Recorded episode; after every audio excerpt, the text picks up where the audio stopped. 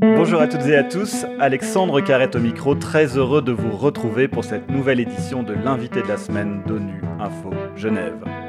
La conférence du désarmement continue à se réunir en ce moment sous la présidence du Canada, malgré sa paralysie depuis près de 25 ans. Le dernier texte négocié au sein de cette enceinte est le traité d'interdiction complète des essais nucléaires en 1996.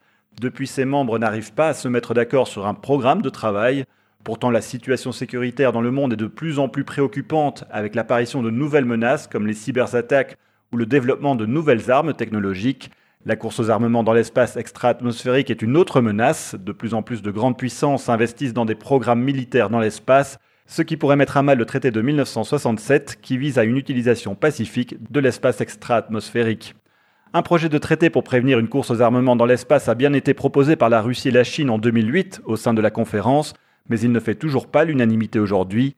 Alors quelles sont les menaces liées à la militarisation de l'espace extra-atmosphérique? Quelles sont les chances de parvenir à un consensus sur un traité dans ce domaine? Y a-t-il des pistes pour sortir la conférence du désarmement de sa léthargie?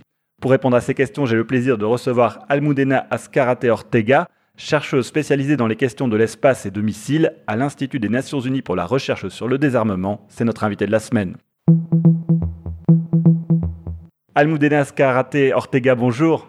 Bonjour. Alors tout d'abord, qu'entend-on concrètement par une course aux armements dans l'espace? C'est une série croissante d'acquisition de capacités euh, d'armement entre deux plusieurs puissances. Et ça s'est fait dans une manière compétitive comme une escalade. Quand on ajoute l'expression dans l'espace, ça veut seulement dire que euh, ça, fait référence au fait que cette escalade se passe au-delà de l'atmosphère terrestre. Ces courses d'armement, elle est produit de tensions géopolitiques qui existent partout, en général, dans la Terre, dans, des questions qui se passent dans la Terre, mais aussi, ça peut aussi se passer à l'espace. Mais ce n'est pas un truc séparé. L'armement dans l'espace, c'est pas nécessairement une nouveauté, mais est-ce que c'est une menace aujourd'hui potentielle ou c'est une véritable menace aujourd'hui, cette militarisation de l'espace ou cet armement de l'espace? À l'UNITIR, on a fait du recherche pour trouver s'il y a déjà de dynamique de cours aux armements et on a trouvé qu'il y a trois indicateurs qui existent déjà pour dire que, peut-être qu'on que est en train de, se rapprocher. Ces indicateurs sont la rivalité. Ça veut dire que deux ou plusieurs États sont engagés dans une recherche de sécurité, souvent conflictuelle, stimulée par la compétition euh, pour les territoires, les ressources, etc. Et à l'espace, ça se passe. Il y a des compétitions qui sont fondées à cause de, des ressources ou l'influence dans, dans cet endroit-là. Le deuxième indicateur, et ce sont les capacités correspondantes. Ça veut dire que euh, les capacités doivent être intentionnellement développées les unes par rapport aux autres. Le troisième indicateur, c'est l'accélération du développement des capacités. Et ça veut dire l'augmentation significative du rythme des cycles de production ou de déploiement de capacités. Et au vu de ces indicateurs, vous pouvez dire que euh, la course aux armements dans l'espace est une réalité? Au nouveau, ça dépend de qui vous demandez. À, à l'UNIDIR, à cause de notre recherche, on croit que, que les indicateurs sont là, qu'ils sont en train de passer à l'espace. Au moins qu'on est trop trop proche et qu'il faut mettre des mesures pour gérer cette situation. Ce qui semble être une réalité, c'est que de plus en plus de grandes puissances euh, invoquent l'espace dans leur programme militaire. Est-ce que c'est inquiétant? Je crois pas que, que, le fait que les États invoquent l'espace, c'est un problème. Je crois que, que le problème, c'est la façon dans laquelle ils, les invoquent. C'est la rhétorique. L'espace a été militarisé depuis beaucoup d'années. Alors, c'est un peu logique que les États font référence à l'espace dans, dans, cette doctrine militaire. Mais c'est comment ils le font. Alors, s'ils disent qu'ils euh, veulent, avoir la supériorité dans l'espace, peut-être que, ça va être une rhétorique qui va préoccuper euh, certains, États. Et alors concrètement, qu'est-ce qui pourrait arriver euh, si une guerre se déclarait dans l'espace? C'est quoi la menace réelle? Bon, euh, je crois qu'il y en a beaucoup, mais, je, pourrais souligner quatre. Euh, les premières, c'est les débris spatiaux, quelque chose dont tout le monde parle. Et c'est tellement dangereux parce que même si on utilise d'armes qui sont trop précises, par exemple d'armes spatiales cinétiques, ils ont l'habilité de visser un satellite avec beaucoup de précision.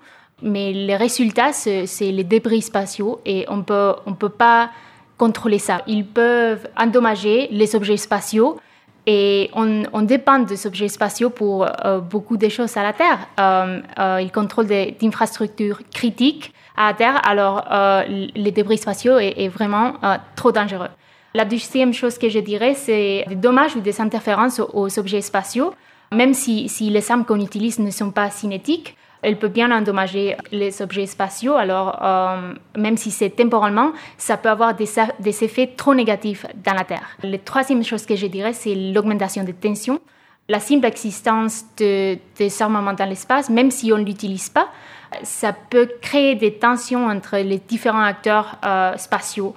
Et ça peut affecter la géopolitique et les relations diplomatiques qu'on a euh, entre les États. Et la dernière chose que je dirais, c'est les conflits dans l'espace. Bon, euh, si, si, cette tension continue à augmenter à un degré suffisamment élevé, les conflits dans l'espace pourraient devenir une réalité et ça sera plus la science-fiction comme le Star Wars, ça, ça pourrait devenir réel. Et bon, ça, ça serait catastrophique parce que, comme je viens de dire, on dépend de, des objets spatiaux. Alors, compte tenu de ces menaces, on voit bien l'intérêt de, trouver un accord ou en tout cas un traité euh, de désarmement euh, dans l'espace. Cette question revient régulièrement à la conférence du désarmement. Je le disais dans l'introduction, il y a eu ce projet euh, sino-russe qui a été présenté en 2008. Où en est-on justement dans la négociation d'un tel traité? Oui, ce traité, on l'appelle avec les cycles qu'on utilise en anglais, le PPWT. c'est un traité pour prévenir les, les placements de désarmement dans l'espace euh, et oui, ça, a été introduit en 2008. Après, ça a été révisé et ça a été réintroduit en 2014. Et, mais, ça n'a pas obtenu euh, euh, un soutien suffisant de, la communauté internationale parce que établir un accord qui est juridiquement contraignant, c'est très difficile parce que ça prend du temps et s'il y a beaucoup de, de, États qui sont intéressés au sujet, bon, euh, ça, devient euh, plus difficile. Je crois qu'actuellement, euh, dans l'état actuel des choses, je, je, crois qu'un accord contraignant est pas, pas trop probable. Mais j'espère que ça sera possible à l'avenir. Vous avez justement évoqué la question que lors du premier traité sur l'espace, c'était euh, les États-Unis et l'Union soviétique qui négociaient ensemble. Aujourd'hui, il y a beaucoup plus de puissance régionale et donc c'est ça qui rend euh, difficile finalement de trouver des accords au sein de, de la conférence du désarmement, de trouver un accord sur le programme de travail? Oui, je crois que ça c'est absolument le cas. Euh, je crois que l'espace, c'est un très bon exemple de, ce qui se passe en général dans la, conférence euh, du désarmement. Mais, comme aujourd'hui, on a beaucoup plus de, États qui sont intéressés au thème dont on parle, euh, trouver une solution est beaucoup plus difficile. Et aussi, je crois qu'on est en, train de vivre un une époque où il y a beaucoup plus de tensions qu'on avait bon, il y a quelques années. Alors ça, ça, ça fait aussi, euh, bon, ça difficulte aussi les choses. Et justement, alors, est-ce que vous avez, vous, quelques pistes de réflexion qui pourraient faire que la conférence puisse sortir de sa léthargie? On sait qu'il y a le problème du consensus qui fait que tout le monde doit être d'accord, c'est très compliqué. Est-ce que vous, au sein d'Unidir ou vous-même, vous avez euh, quelques pistes de réflexion sur cette question-là? Par exemple, dans l'espace, euh, on pense que, l'objectif est de trouver un accord qui est euh, juridiquement contraignant. Et bon, ça c'est, un bon objectif, mais on doit, se rendre compte que l'efficacité d'un régime international, ça ne dépend pas seulement de, de si un accord est, contraignant ou pas, ça dépend de beaucoup plus de facteurs. Par exemple, euh, l'ambition de ces dispositions, les niveaux de participation des États et euh, les degrés de conformité des États avec leurs obligations. Alors, si on a même des normes qui ne sont pas contraignantes, mais beaucoup de États participent et ils veulent respecter ces obligations avec ces, normes non contraignantes, bah, ça va être plus efficace.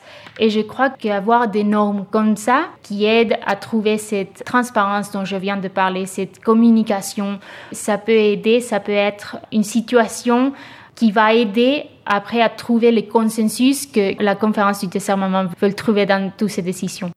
Almudena Ascarate Ortega, un grand merci d'avoir répondu à mes questions. Je rappelle que vous êtes chercheuse spécialisée dans les questions de l'espace et de missiles à UNIDIR, l'Institut des Nations Unies pour la recherche sur le désarmement, basé ici à Genève.